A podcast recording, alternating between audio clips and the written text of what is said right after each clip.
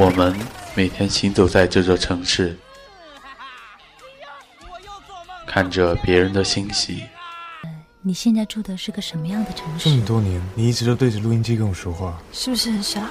是啊，我知道。我是爱你的。今天你会遇到什么样的人？还记得这个味道吗？别人的心伤。你父亲伤得很重，不过不要过于悲观，首先要帮他恢复意识。你在说什么鬼话？我不就是把你拒绝了吗？你非说要不要我我他妈就一玩具。可是我们却彼此行走，却没有交集。关于城市的诸多故事，我们只是过客，不是见证。这里是城市陌生人。我是以沫。网络电台，聆听你内心深处的回忆。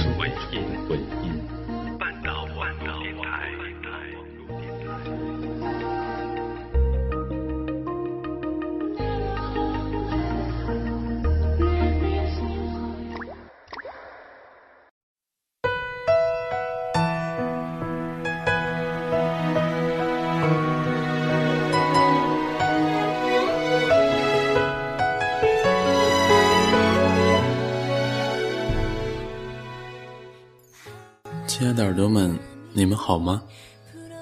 真的是很长一段时间没有跟大家见面了。算算，我毕业也有三个月了，找到了一份别人看起来稳定，但是自己却又不是怎么喜欢的工作，因为我做了一名老师。其实我也想过换一份工作，可是大学刚刚毕业。工作真的很难找，所以呢，也就试试做一下老师。曾经我也想过和小北一样去考研，但是发现自己现在真的没有那么努力了，也没有了那份激情。那么今天我们节目说一些什么好呢？想跟大家分享一个故事吧，它的名字叫做。不再让你的爱袖手旁观。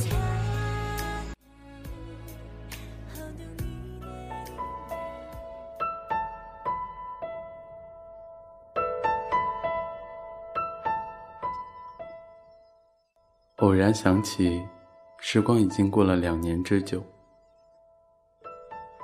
还记得当时他的笑，他的眉，以及他的一举一动。其实当时没有过多的感受，但这种感受又感觉是从来没有的。那年军训，所有人几乎都穿着和自己身材不合的衣服，他也不例外。但是看起来还是有一种微妙的感觉。无意中，我被当选做排长助理，这对于一个从来没有接触和做过的我来说，确实有些困难。但那也没有办法。然而心里也有一些开心，因为我可以借机知道他的名字了。一个一个的过去，始终没有听到他的声音。然而就在我无意间读到了一个名字，他答应了。我的手抖了一下，心里甜甜的，暗暗的记下了这个让我难忘的人和名。然后，在那一天军训期间，我几乎没有情绪，脑子里不断的浮现一张脸、一个微笑和一个名字，但我不敢表达和流露。当时看是有些胆小的，但现在看来，当时的确是自己胆怯了。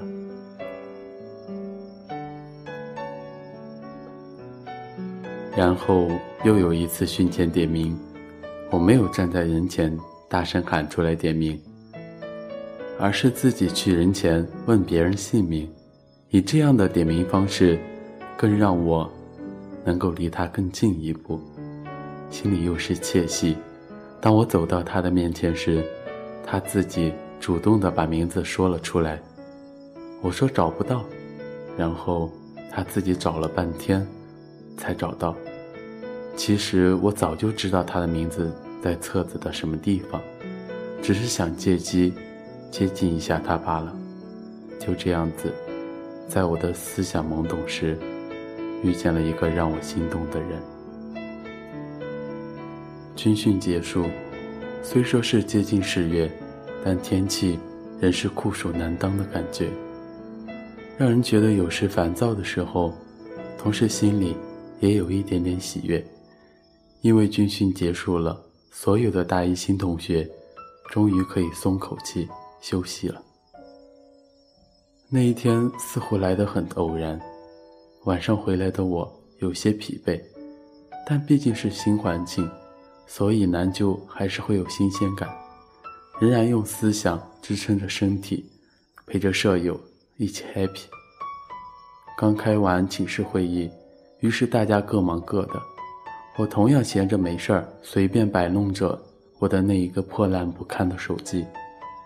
突然，他闯了进来，想让我下铺的同学帮他后背上擦一下痱子粉，但下铺的同学正忙着整理自己的床铺和被单，无暇顾及他。于是。似乎非常熟的他来到我的面前说：“帮我抹一下痱子粉好吗？”我心里如开了花一般，接过他手中的盒子，说了一句：“好。”可能是他刚刚洗完澡的缘故，后背上没擦干净，剩下几滴水落在肩上，透过水滴，便是他的肩膀，不是很白，更加显得水滴有些剔透。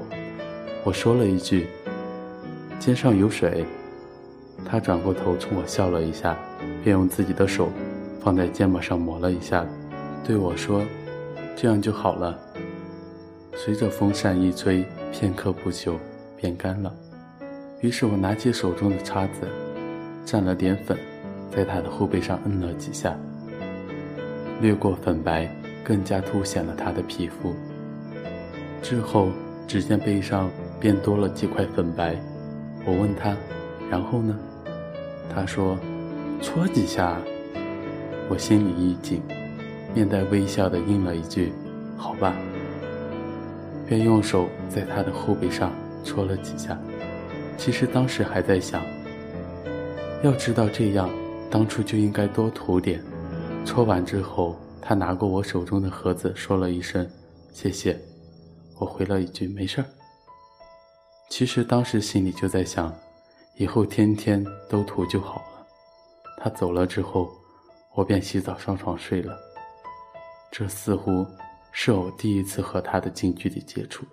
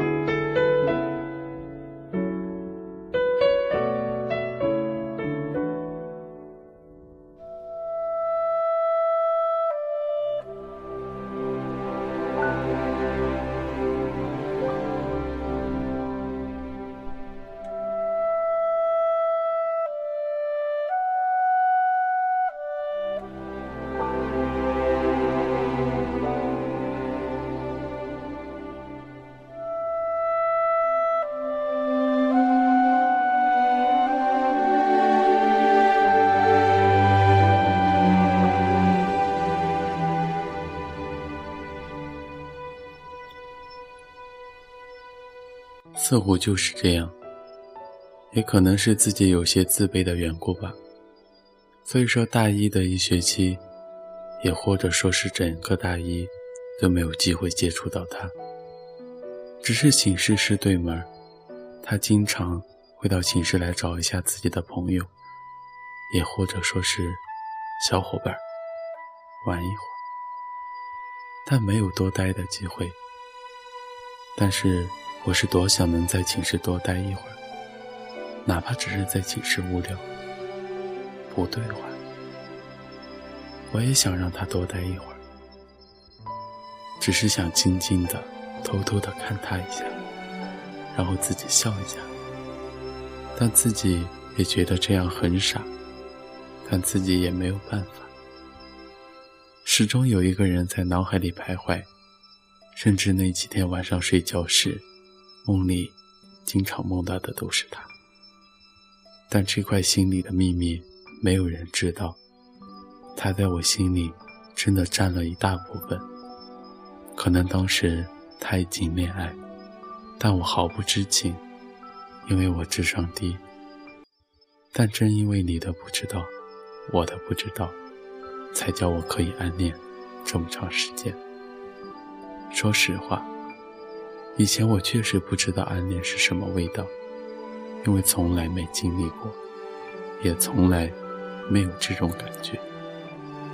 但正是因为他，我了解了，我知道，这种感觉确实很美好，但也有些心酸。因为爱一个人，却不能告诉他，简直就是煎熬。就是怀着这样的想法，我自己走过了。接近一年，直到那一天，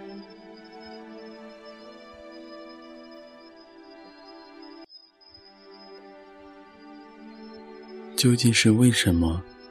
我有些回忆不起来了。我们彼此坦白，可能就是因为那一晚，我给你发信息吧，问你是不是，你回了一句：“是又怎样？不是又怎样？”第二天，我还在琴房练琴。你说你在图书馆做作业，我发信息给你说，等会儿琴房关门了，出来坐会儿吧。给你打电话，你回了一句：“好的。”琴房关门以后，我便给你打电话，说琴房关门了，在琴房门口等你。你让我等你一会儿。你马上就到。等了片刻，你从图书馆方向走来，我向你摇了一下手，你屁颠儿的跑过来。于是，我们两个就在音乐厅下面的台子上坐下来聊天。但你不知道，当从你嘴里说出他的时候，我心里狠狠的痛了一下，有点窒息的感觉。难以言表。我强忍心中的各种难受，问了一句：“他对你好吗？”你开口回了一句：“挺好的。”我的心稍稍的松了一下。虽然你不属于我，但只要你开心，我还是觉得有点满足。然后，你问了某人。有没有朋友？我说不知道，他可能不是吧。之后的每一句话题，似乎都是围绕着那个人展开的。纵然心里不爽，但我知道不能让你看到这个样子，所以始终保持的放松的说话。我只想让你过得开心。我不奢求拥有你，因为我的自卑和胆怯。因为我的顾虑和懦弱，但就像之前说的，真实的想法就是这个样子，绝没有一点虚假。只要你过得开心，怎么样都好。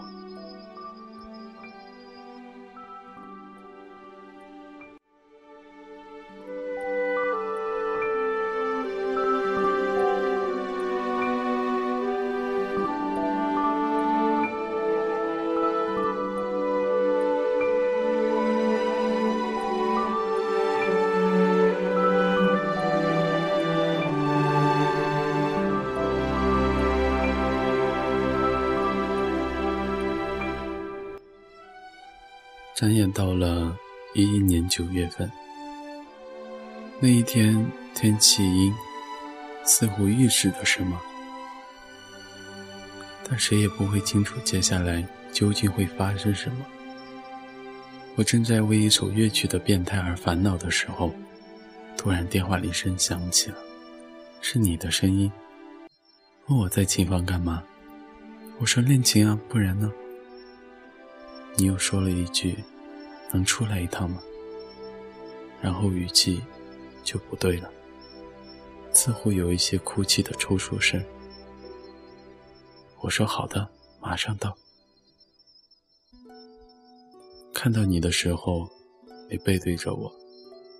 当我喊你的名字时，你用手抹了一下脸庞。但回过头面对我的时候，眼睛还是泛着泪光。我不知所措地问了一句：“怎么了？”你面色黯淡地说：“我给他打电话，他不接。”我安慰你说：“他可能忙吧。”你说没有，我给他打了这么多个，他一直没接。要么换我电话试一下吧。你把电话号码告诉我。拨过去，果然没有回应。看着你失落的表情，眼睛里还泛着泪光。说实话，那一刻你的神情，我将会终身难忘。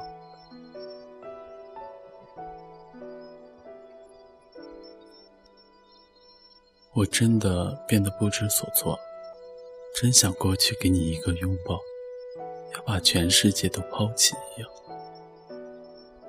但我没有走出这一步，只是眼睁睁地望着你的背影，说一些无关紧要的屁话。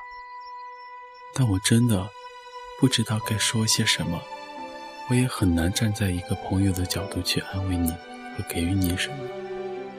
我记得当时说了一句：“没事儿，可能他那边有事儿，不着急，晚上试一下。”过了几天，我又遇到了你。我问你：“怎么样了？”你说分手了，似乎说的很淡定，但到底多痛，谁都会一目了然。十一收假。没几天的时候，你说要回家，但没钱。刚好那会儿，家里给我打了一些救命钱。我说：“你先用我的吧。”你说：“我不想用，不想欠别人钱。”我说：“没事儿，我不着急。”然后第二天早上，你给我打电话，说是早上的火车。你给我打了电话，我便拿着卡，睁开没睡醒的肿眼泡子，去给你取钱。当我看到你时，你戴着一副眼镜，但它似乎没有作用，眼睛的红肿还是一目了然，一看便是知道这几天晚上都没有睡好。我没多问你什么。给你取了五百块钱，随后说了一句：“路上小心。”